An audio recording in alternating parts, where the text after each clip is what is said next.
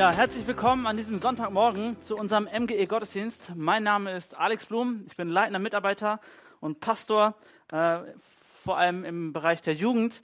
Und ich habe das Vorrecht, hier heute unsere Predigtserie, mein Lieblingspsalm mit uns zu starten, mit euch zu starten. Und einmal vorweg, ich weiß nicht, ob es euch aufgefallen ist, aber die Bibel hat manchmal richtig oder, oder die Autoren der Bibel haben manchmal richtig komische Vergleiche, uns Menschen mit Situationen oder Personen zu vergleichen. Ein Vergleich, der immer wieder heraussticht und der sich durch die ganze Bibel zieht, ist, dass wir Menschen mit Schafen verglichen werden. Sehr, sehr traurig. Schafe sind störrisch, Schafe sind blöd, Schafe sind dumm, Schafe wissen nicht, wo es lang geht, Schafe sind hilflos. Ich wäre doch viel, viel lieber mit, keine Ahnung, einem Adler oder so verglichen worden. So, weißt du, Deutschland hat den Bundesadler, Amerika hat da ihre, ihre Adler und so, dieser scharfsinnige König der Lüfte und alles genau im Blick. Wäre doch viel cooler, wenn die Bibel uns immer mit so einem vergleichen würde. Ihr seid wie Adler, die fliegen und über die äh, Lüfte schweben und oder ähm, die, Entschuldigung, die Australier, die haben ähm, zwei andere Tiere als Wappen. Wisst ihr das? Ein Känguru? Oh, nee, Känguru und ein Strauß. Das haben die als Wappen. Und mein Bruder sagte zu mir, als ich äh, ein Auslandsjahr in Australien gemacht habe, sagte er, weißt du, warum da ein Strauß und ein Känguru als Wappen ist? Und ich sagte, keine Ahnung, weil es die da gibt. Hätte ja auch ein Krokodil oder Koala sein können, Wombat. Nee, das ist, weil das eines der wenigen Tiere sind, die nicht rückwärts gehen können. Ein Strauß kann nicht rückwärts gehen und ein Känguru kann nicht rückwärts gehen. Das steht also für den Fortschritt dieses Landes. Er kann, kann gar nicht zurückgehen. Der Fortschritt des Landes geht immer weiter. Viel cooler wäre es, wenn wir in der Bibel mit Kängurus verglichen worden wären, oder? So hüpfen wir durch die Welt. Nein, stattdessen sind wir Schafe. Na gut. Ich habe äh, die letzten Tage ein Buch gelesen von W. W. Philipp Keller über Psalm 23. Und jetzt könnt ihr schon raten, was wohl heute Thema ist. Mein Lieblingspsalm, Psalm 23. Und innerlich denken jetzt wahrscheinlich die meisten so, oh nein, nicht schon wieder Psalm 23. Schon wieder diese Story. Ich muss euch sagen, es ist zu spät. Der Gottesdienst hat anbegonnen. An, es wäre jetzt unhöflich, wenn ihr den Saal verlasst, mir gegenüber. Ähm, deswegen heute die Predigt über meinen Lieblingspsalm 23. Ich habe dieses Buch gelesen und dort beschreibt ein ehemaliger Schafhirte, der im ähm, Nordosten Afrikas Schafhirte war und später Pastor geworden ist, der beschreibt, wie das, wie das Verständnis von Schafen in der Bibel gemeint ist und was das alles mit uns heute zu tun hatte. Und als ich das Buch geschenkt bekommen habe, dachte ich so, oh nein, nicht schon wieder Psalm 23. Ähm, ich habe es dann doch mal gelesen und dachte, wow, wow, was, wie, wie cool ist das, dass wir mit Schafen verglichen werden.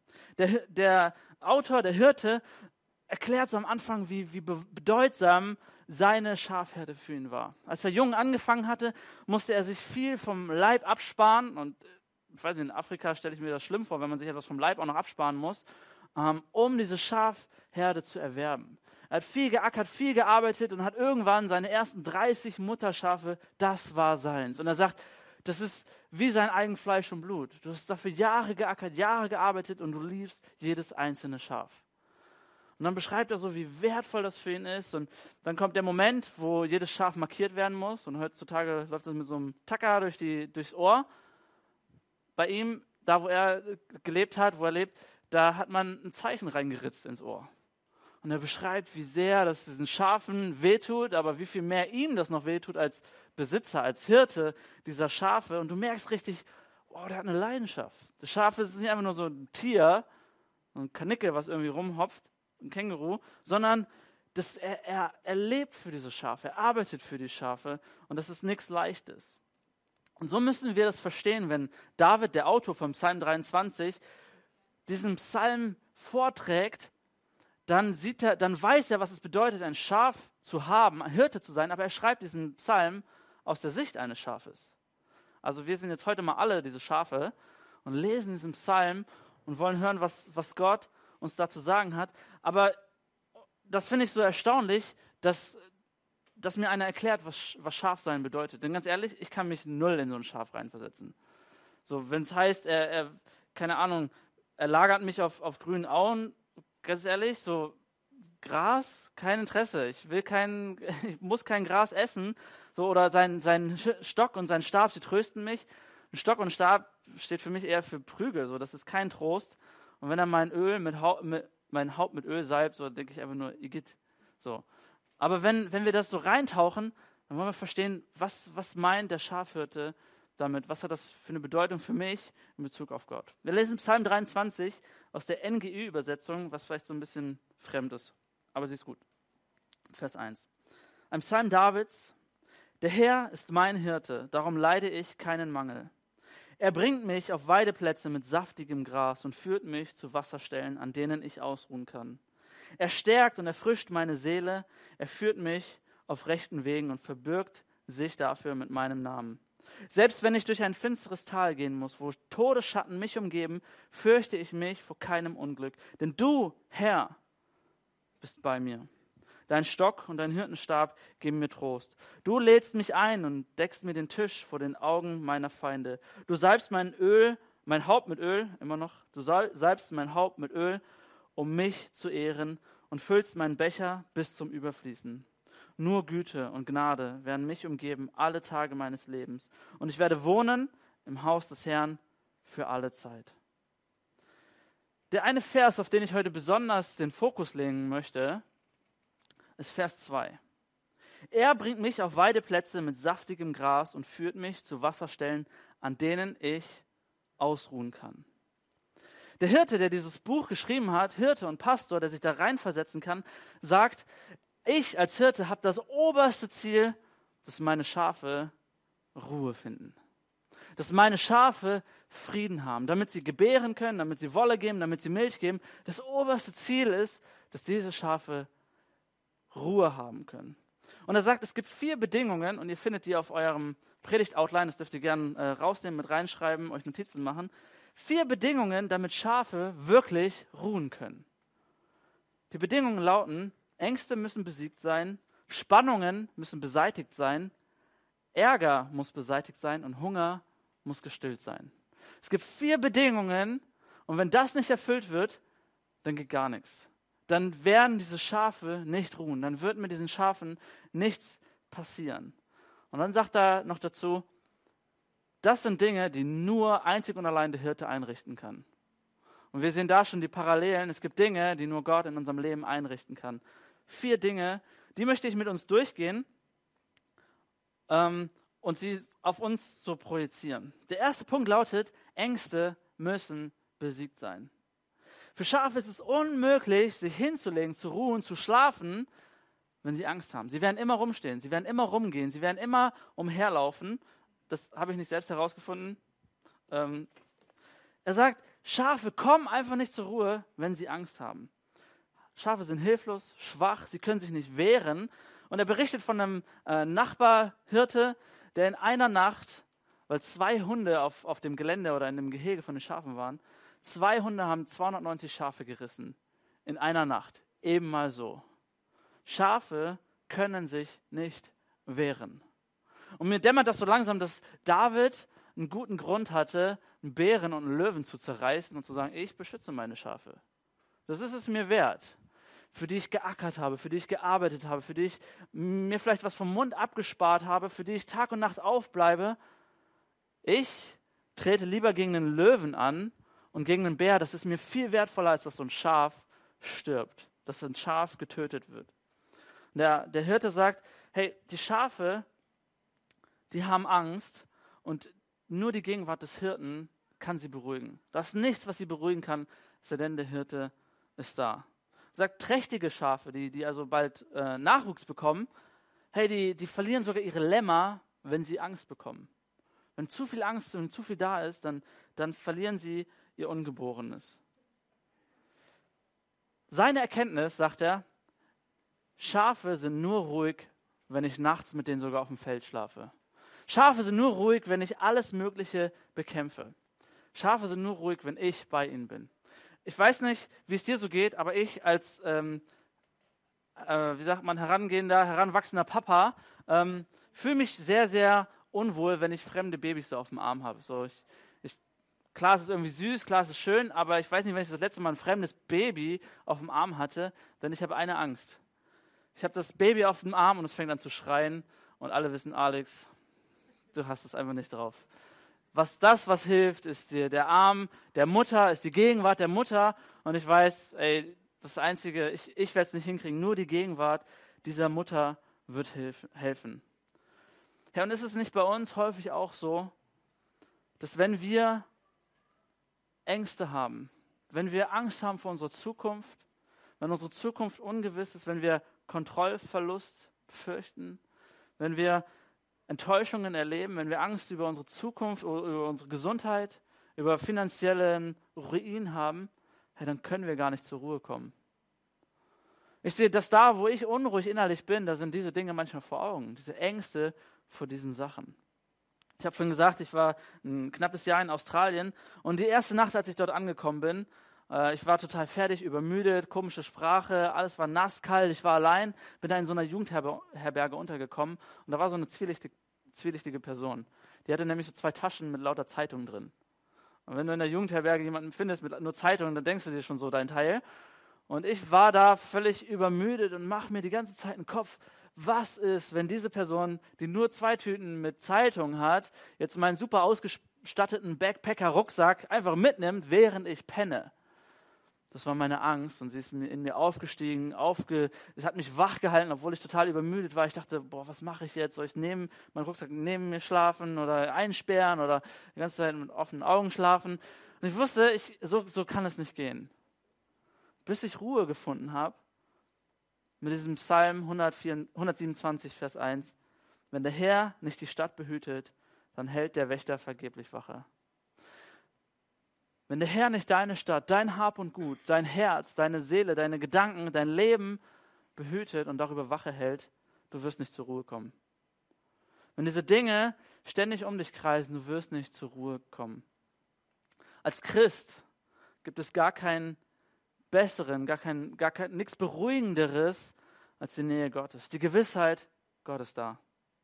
Egal wie es dir geht, egal was dir durch den Kopf geht, egal wie deine Umstände aussehen, es gibt nichts Besseres und ich kann es nicht erklären. Das ist manchmal so ein Mysterium.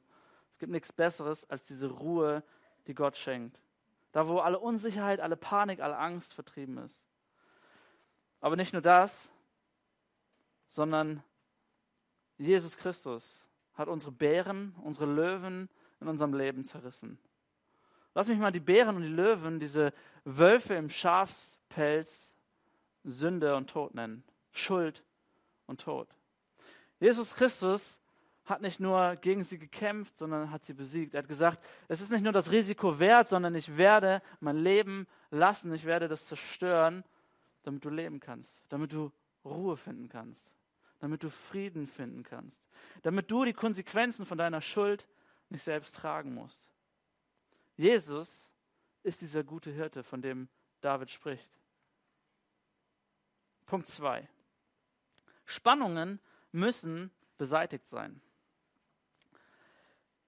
Eifersüchteleien, Spannungen, Kon Konkurrenzkampf, sagt der Hirte, ist auch Alltagsding bei den Schafen. Ich dachte, hä, wie können die denn hier irgendwie Eifersüchteleien haben? Aber wir kennen das von Hühnern, die haben so eine bestimmte Rangordnung und man nennt das Hackordnung, habe ich gehört. Hackordnung. Sie hacken sich halt so weg, wer so seinen Platz haben will und sein Futter haben will. Und genauso ist es mit Schafen, die haben nämlich eine Stoßordnung. Die boxen sich gegenseitig weg, wer so den besten Platz haben will und, und Schatten und das beste Gras haben will. Das klügste und dominanteste Muttertier rammt alle Mann weg, bis es den, den vernünftigen Platz hat. Durch Kopfstöße, ähm, kickt es sie alle weg. Und wir lesen in der Bibel von Hesekiel, der schon mal so eine Stelle beschreibt. Hesekiel 34 ab Vers 20 ist diese Stelle genauso. Ab Vers 20. Darum, so spricht der Herr, Herr, zu ihnen, siehe, ich bin es und ich werde richten zwischen fettem Schaf und magerem Schaf. Weil ihr alle die Schwachen mit Seiten, mit Seite und Schulter verdrängt und mit euren Hörnern stoßt, bis ihr sie nach draußen zerstreut habt, so will ich meine Schafe retten, damit sie nicht mehr zum Raub werden. Und ich werde richten zwischen Schaf und Schaf. Das ist ein Abbild auf uns. Gott sagt, ich werde richten zwischen Mensch und Mensch. Die, die sich aufblähen und, und Konkurrenzkampf und Streit und all diese Dinge angehen und die, die darunter leiden. Gott sagt, ich, ich kümmere mich darum. Ich werde das nicht zulassen. Er berichtet dann an einer Stelle, ähm, da habe ich ein Zitat, sagt er, Eines war für mich jedoch immer wieder interessant. Sobald ich auf der Bildfläche erschien und die Schafe auf mich aufmerksam wurden, vergaßen sie sofort ihre Streitereien und hörten auf zu kämpfen. Die Gegenwart des, Hirten veränderte ihr Verhalten völlig. Die Gegenwart des Hirten verändert alles. Ich weiß das von uns zu Hause, wo, wo wir als Geschwister uns gestritten haben und gezankt haben und manchmal nur aus Langeweile, weil wir einfach nicht genug zu tun hatten, dachten wir, ähm, wo wir uns gefetzt haben und wenn dann Mutter kam, dann ist es richtig eskaliert, so dann, dann wurden die Anschuldigungen alle nach vorne gebracht. Oder die Alternative war, alles war in Ordnung. Auf einmal war alles wieder gut. Wir haben uns bestens vertragen, wir haben uns alle mal lieb und alles ist gut. Mutter ist ja da und bloß äh, kein Aufsehen erregen. Es ist alles doch nicht so wild und nicht, dass Mutter uns noch äh, irgendwie äh, bestraft oder so. Nie geschehen, keine Sorge. Aber was immer wieder Okay, doch, ab und zu. Was immer wieder der Fall war, Eltern haben das so ein bisschen im Blick, sie wissen, wer der Schwächere war. Sie wissen, wissen wenn das ältere Geschwisterkind und das stärkere Geschwisterkind jemand anderen geärgert hat. Eltern haben Mitleid mit dem Schwachen. Eltern schenken Schutz den Schwachen. Der Hirte, der sein Leben lässt, der hat Mitgefühl für die schwachen Schafe. Er hat sein Leben aufgeopfert, er ist Tag und Nacht da, er ist wach, er kümmert sich und, um sie und guckt doch nicht zu, wie ein Schaf rumgeboxt wird und rumgeschubst wird. Und wir kennen das. Keiner hat Mitgefühl mit den Stärkeren. Keiner hat Mitgefühl, dass Portugal gestern aus der WM geflogen ist. Keiner hat so wirklich Mitgefühl, dass Deutschland aus der WM geflogen ist. Wir haben eher Mitgefühl mit den Schwächeren wie viel mehr wird dieser Gott Mitgefühl haben, der Gott, der sein Leben geopfert hat, der dich errettet hat, der dich erlöst hat, der dir neue Würde gegeben hat, der dich gerecht macht, der dich Gottes Kind nennt, Königskind, Himmelsbürger. Wie, wer, wie sehr wird dieser Gott Mitgefühl haben, wenn jemand rumgeschubst wird? Wie sehr wird er Mitgefühl und Mitleid haben, dieser Gott, wenn du schlecht behandelt wirst?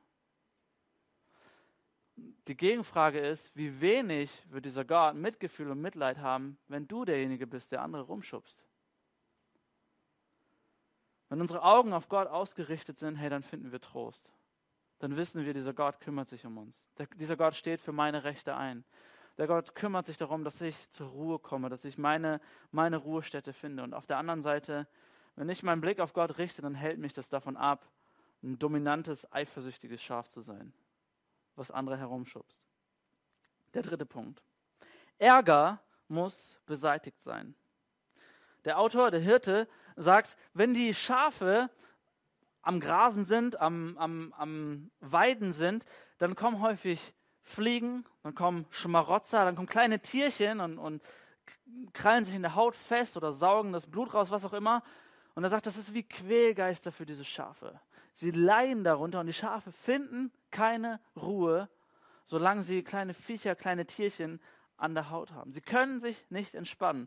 Er sagt, sie, sie rennen ins Gebüsch und schubbern sich und kratzen sich überall, bis sie endlich alles losgeworden sind. Vorher finden sie keine, keine Ruhe. Er sagt, diese kleinen Tierchen sind genauso gefährlich wie Raubtiere. Wie so ein, so ein, so ein Hund oder, oder ein Bär oder was auch immer da um die, um die Ecke kommt sagt, das ist genauso gefährlich. Und das Ziel ist immer noch, das höchste Ziel ist immer noch, dass die Schafe endlich Ruhe finden.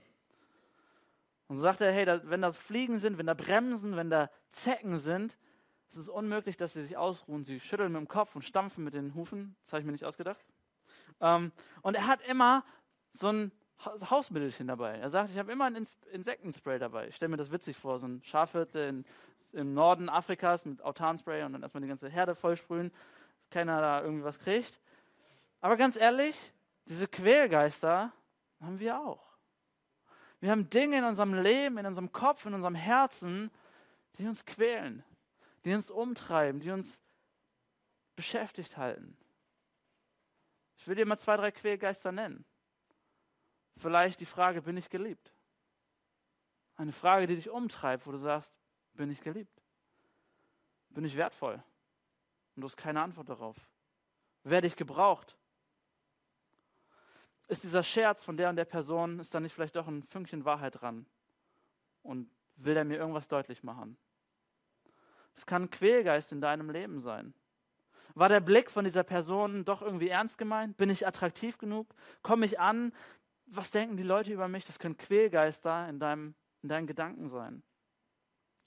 So eine Aussage, die vielleicht mal gemacht wurde, hey, die kann dich beschäftigen. Die kann sein, wie so eine Zecke sein. Eine Zecke, hey, wenn die dich beißt, wenn die, die, das tut nicht weh. Das merkst du gar nicht. Du bist froh, wenn du es merkst. Aber Zecken übertragen Krankheiten, Zecken beißen sich fest. Hey, und nach Jahren, nach wirklich Jahren, kannst du die Auswirkungen da, davon spüren. Dass, dass sich etwas von, von innen zerfrisst, dass dein Gehirn sich verändert, dass du mit dieser Krankheit leben musst und es ist viel zu spät. Ein Ausspruch deiner Eltern vor 40 Jahren, an denen du vielleicht immer noch rumknabberst, kann heute noch deinen Selbstwert zerrütten. Und das sind diese Quälgeister. Ein gemeiner Spruch, der dir vielleicht seit Jahren zu schaffen macht. Ich habe einen so einen gemeinen Spruch mitgebracht, der mich immer wieder beschäftigt hat und der, wo ich gemerkt habe, wow, das ist wie so ein Quälgeist.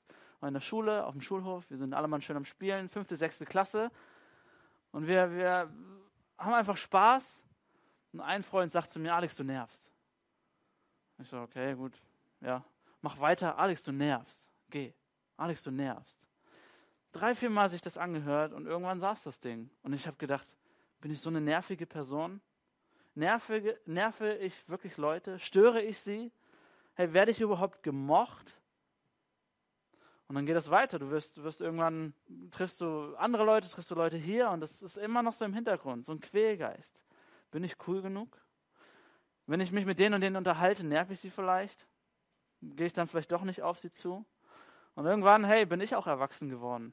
Man hat das reflektiert und weiß, hey, Kinder sind gemein, machen manchmal gemeine Sprüche, Erwachsene sind genauso gemein.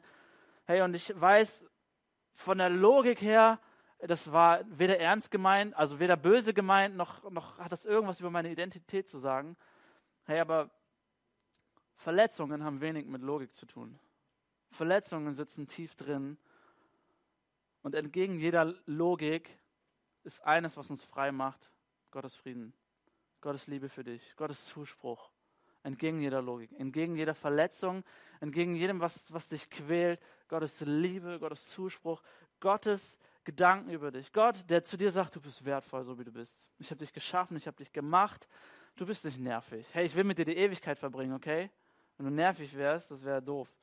Jesus, Gott sagt, ich, ich, ich habe alles für dich getan, damit wir die Ewigkeit zusammen verbringen können. Du bist nicht nervig.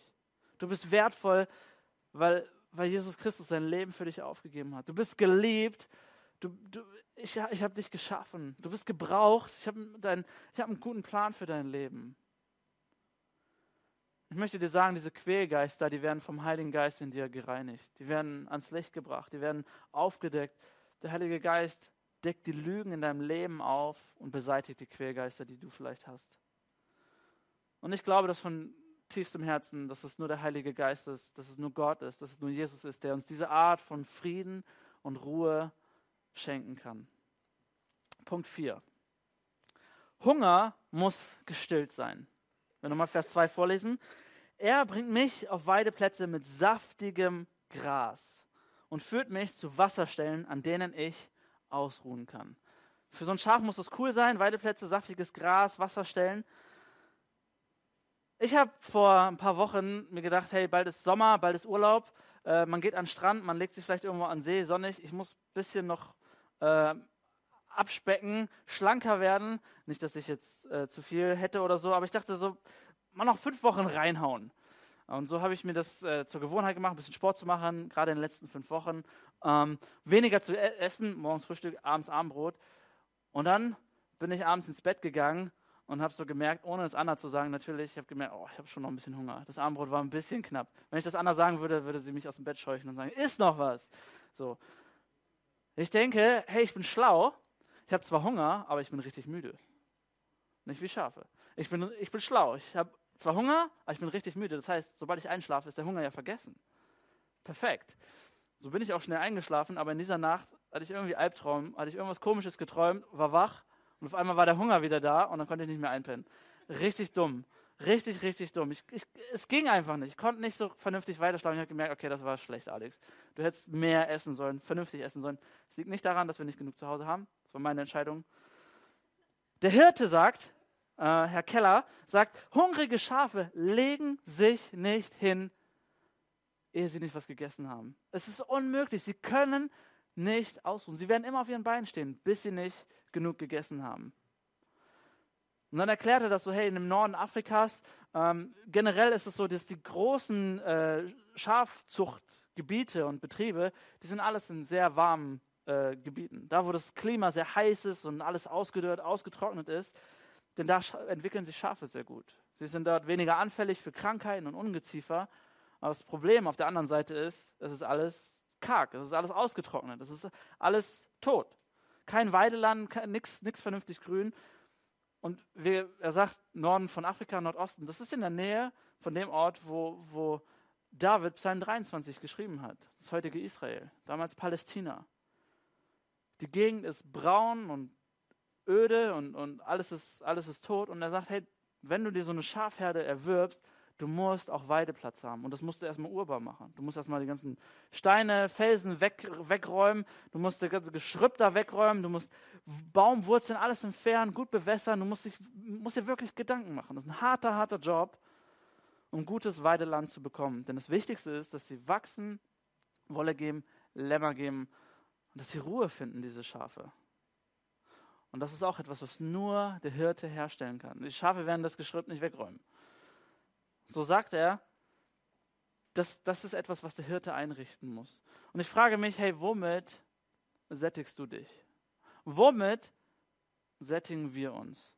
Als Anna und ich uns so kennengelernt haben, in der ersten Zeit, ich erinnere mich an eines unserer ersten Treffen, ähm, wo wir in Hamburg waren und sie mir Hamburg gezeigt hat. Und es war, ich fand es eher so peinlich für sie. Ähm, sie hat nämlich da Burger gegessen und wenn Anna Burger isst, alles ist matschig, alles ist, alles klebt, alles ist groß. Und ich dachte, oh Mann, ey. Mittlerweile lieben wir Burger und Burger isst man mit den Händen. Und es muss so aussehen, dann schmecken sie am besten. Das Ding war aber, ich habe ziemlich schnell gemerkt, Anna hat einen guten Geschmack. Während ich dann irgendwann zufrieden war mit irgendeinem so labbrigen Burger von McDonalds für, für einen Euro oder sowas, hey, dann muss es für sie so ein 12-Euro-Burger sein von, von Jim Block oder sowas, was richtig, richtig gut ist. Und es gab auch am Anfang so ein bisschen Diskussion und Streit. Und ich habe gesagt, Anna, du hast ein echt teures Hobby, Mann. Wir sind, äh, ich bin noch in der Ausbildung, aber weißt du, ich esse hier irgendwie so einen Keks und du willst ein Menü vom, vom Inder haben, so gefühlt. Äh, und das, äh, klar, man möchte irgendwie ein Date haben, aber denkst du, der Keks reicht doch auch oder dieser labbrige Burger ist doch voll in Ordnung. Wir hatten echt, wir hatten echt Themen darüber. Und heute sage ich, wow, was für ein Segen, eine Frau zu haben, die erstens gut kochen kann, wo es gut schmeckt, die Wert darauf legt, dass es gut schmeckt, dass es auch noch gesund ist. Und wenn wir essen gehen, ich esse immer noch das billigere Zeug, ähm, aber ich bin völlig okay damit, weil ich weiß, es ist einfach gut. Es tut ihr gut, schmeckt ihr gut und es ist lecker. Und ich möchte dich fragen, hey, womit sättigst du dich?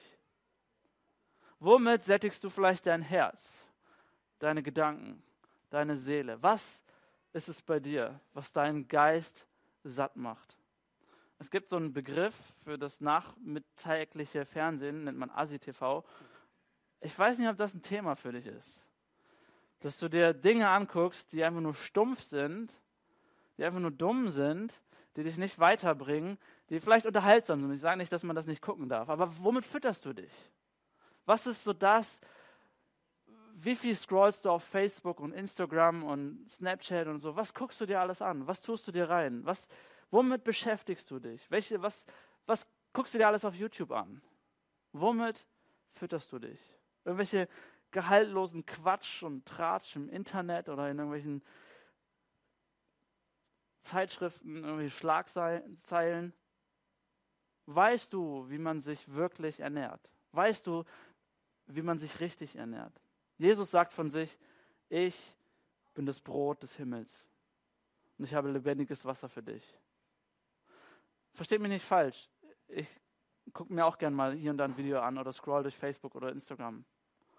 Aber ernährst du dich davon? Das ist dein täglich Brot. Das ist das, was du als Nahrung nimmst. Ein labbriger Toast oder was Vernünftiges. Jesus sagt, ich bin das Brot des Himmels. Das Ziel ist, dass meine Schafe zur Ruhe kommen, wenn sie satt sind. wenn sie saftiges, grünes Gras haben, wenn sie zu frischem Wasser kommen. Bei Schafen muss man das Gestrüpp erstmal wegräumen, hey, da muss man die Baumwurzeln entfernen, da muss man alles wegräumen. Und bei mir, ich weiß, ich muss manchmal mein Handy einfach weglegen. Ich muss manchmal Netflix ausmachen. Ich muss mal mich mit meiner Frau unterhalten. Ich muss mal was Gutes lesen. Ich muss über meine Terminwut irgendwie Kontrolle behalten und nicht alles terminieren und hier Zeitpunkt, da Zeitpunkt und da Zeitpunkt. Ich weiß, ich muss manchmal WhatsApp abschalten und meine E-Mails abschalten und nicht darin so aufgehen. Amazon Prime und ich weiß nicht, was dich beschäftigt, keine Ahnung. Aber womit ernährst du dich? Was ist im Weg, damit du vernünftige Nahrung bekommen kannst? Jesus sagt, oder, oder David sagt, er führt mich zu Wasserstellen, an denen ich echt ausruhen kann. Hey, wie wäre es, wenn, wenn das Wort Gottes diese Wasserstelle ist, in der du etwas liest und diesen inneren Ruhe, diesen inneren Frieden spürst und denkst, wow, das hat mich zehnmal mehr ernährt als irgendeine Serie, als irgendein Film, keine Ahnung. Mein Hirte bringt mich auf Weideplätze mit saftigem, saftigem Gras und führt mich zu Wasserstellen, an denen ich ausruhen kann. Meine Frage an uns, an euch, an mich heute ist, kommst du ernsthaft zur Ruhe? Kommst du wirklich innerlich zur Ruhe? Oder ist es jetzt nur ein Moment? Ist es vielleicht ein gemütliches, wir sitzen im Gottesdienst und es ist schön? Oder heute Nachmittag ein kleines Päuschen? Ich weiß es nicht. Kommst du innerlich zur Ruhe? Das ist die Frage. Ich will dich, ich will uns heute einladen, eine Entscheidung zu treffen. Zu sagen, diesen, diesen Hirten, Jesus Christus, zu bitten, unsere Ängste, unsere Spannungen, unseren Ärger, diese Quälgeister, unseren Hunger aus unserem Leben zu räumen. Das alles zu stillen, zu beseitigen. Und je nach deiner Situation, ich weiß es nicht, was da für dich die Situation ist. Und vielleicht magst du das einfach noch diesen Zettel mit nach Hause nehmen, das nochmal durchgehen. Welches sind bei dir Ängste und Sorgen, die dich umtreiben? Wo du dir Gedanken machst täglich neu und immer wieder überlegst, wie wird das nur werden in der Zukunft. Was du täglich neu auf, auf, auf Gott werfen musst. Wo sind Spannungen in deinem Leben, wo du merkst, auf der Arbeit läuft das einfach nicht.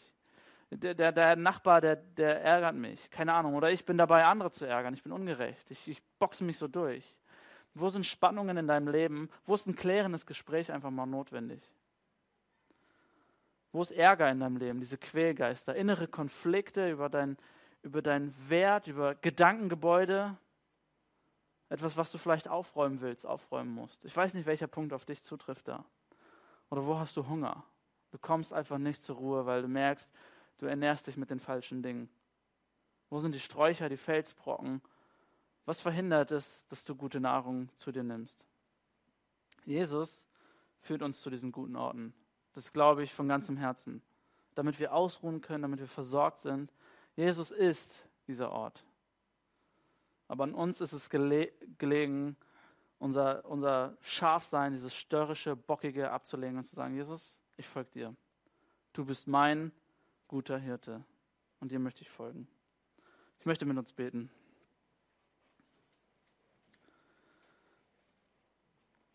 Gott, ich danke dir dafür, dass du uns zeigst, wie gut es ist, dass du unser Hirte bist. Ich danke dir für das Bild der Schafe, dass wir, ja, dass wir wirklich manchmal Schafe sind, störrisch und bockig und haben unseren eigenen Willen und wissen uns eigentlich gar nicht richtig zu wehren. Und ich danke dir dafür, dass du unser Hirte bist, dass du uns an die richtigen Orte führst, dass wir zur Ruhe kommen können, dass wir inneren Frieden bekommen können, dass wir aufblühen, dass wir gedeihen, dass wir wachsen können, wenn wir Frieden und Ruhe von dir bekommen haben. Ich danke dir dafür, dass du sagst, wir sind wertvoll, wir sind geliebt und, und du kümmerst dich um uns. Und du hast alles für uns aufgegeben, damit wir dir folgen können. Du hast alles aufgegeben, damit unsere Ängste beseitigt werden können. Du hast alles aufgegeben, damit das, was uns verdammt, das, was uns ja, Schuld vor Augen führt, dass das, was uns Tod bringt, dass das beseitigt ist, damit wir dir frei folgen dürfen. Ich danke dir dafür, dass du Ängste, Spannungen, Ärger, Hunger, dass du das alles beseitigst. Ich möchte hier in die Runde fragen, während alle Augen geschlossen sind und keiner nach rechts und links schaut, möchte ich fragen, bist du vielleicht wie so ein bockiges Schaf? Bist du vielleicht wie jemand, der sagt, ich gehe meine eigenen Wege? Bist du vielleicht heute hier und merkst, hey, diese Hirte, eigentlich hat er nur Gutes für mich. Und das war nur ein Vers in Psalm 23. Bist du heute hier und sagst, ich möchte eigentlich meinen Weg neu mit diesem Jesus gehen? Oder wieder die, mich einfach nur umdrehen, einfach nur akzeptieren, dass er mir Ruhe schenkt, dass er mir Frieden schenken möchte, dass er innerlich etwas mit, mit mir machen möchte. Ich möchte dich einladen. Wir, wir handhaben hier das so. Wenn du Gebet wünschst, ich werd, möchte einfach nur von hier, hier vorne einen Segen aussprechen. Heb doch kurz deine Hand, dass ich für dich beten kann. Dankeschön. Möchtest du diesen Weg zurück zu Gott heute nehmen?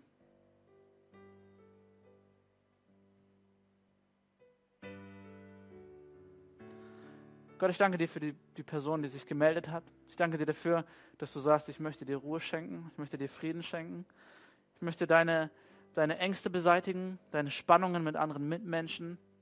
Ich sehe, ich sehe deine Not, ich sehe deine Angst, ich sehe deine Quälgeister, ich sehe, was dich beschäftigt, ich sehe, was dich umtreibt und ich sehe auch den Hunger, den du hast. Und die, der einzige Weg, das zu stillen, ist Gott. Gott, ich danke dir dafür, dass du Segen schenken möchtest, dass du uns diesen Frieden, diese Ruhe schenken willst. Und ich bitte das für alle Mann von uns, ja, dass wir erkennen, wo wir rastlos sind, dass wir erkennen, wo wir mit den Gedanken uns kreisen, dass wir erkennen, wo wir deine Ruhe, deinen Frieden brauchen. Danke dafür. Amen. Amen. Ich habe für uns äh, keine weiteren Ansagen, nur die Info, äh, ihr seid herzlich eingeladen, nächste Woche wieder im Gottesdienst zu sein, 10.30 Uhr. Ich finde es richtig genial, dass so viele Leute heute da waren. Und ähm, genau, wenn du jetzt, jetzt erst kommst, weil du denkst, das ist jetzt erst der zweite Gottesdienst, haben wir leider nicht, dann hast du die Chance, online das nochmal nachzuhören, diese Predigt von heute, auf mgepeine.de äh, oder den CD hinten brennen zu lassen. Und ich darf euch zum Abschluss segnen und lade euch ein, dazu aufzustehen.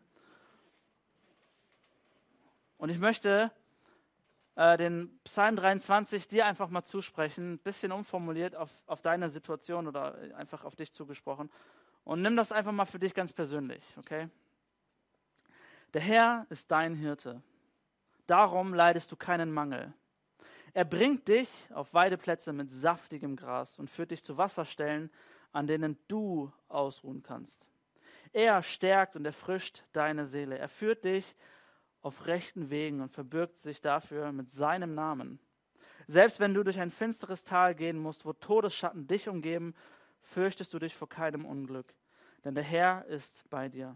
Sein Stock und sein Hirtenstab geben dir Trost. Er lädt dich ein und deckt dir den Tisch selbst vor den Augen deiner Feinde. Er salbt dein Haupt mit Öl, um dich zu ehren, und füllt deinen Becher bis zum Überfließen. Nur Güte und Gnade werden dich umgeben alle Tage deines Lebens und du wirst wohnen im Haus des Herrn für alle Zeit. So seid gesegnet im Namen Jesu. Amen. Amen. Schön, dass ihr da wart. Bis nächste Woche. Viel Spaß bei Gesprächen, Kaffee und Kuchen drüben in Bistro.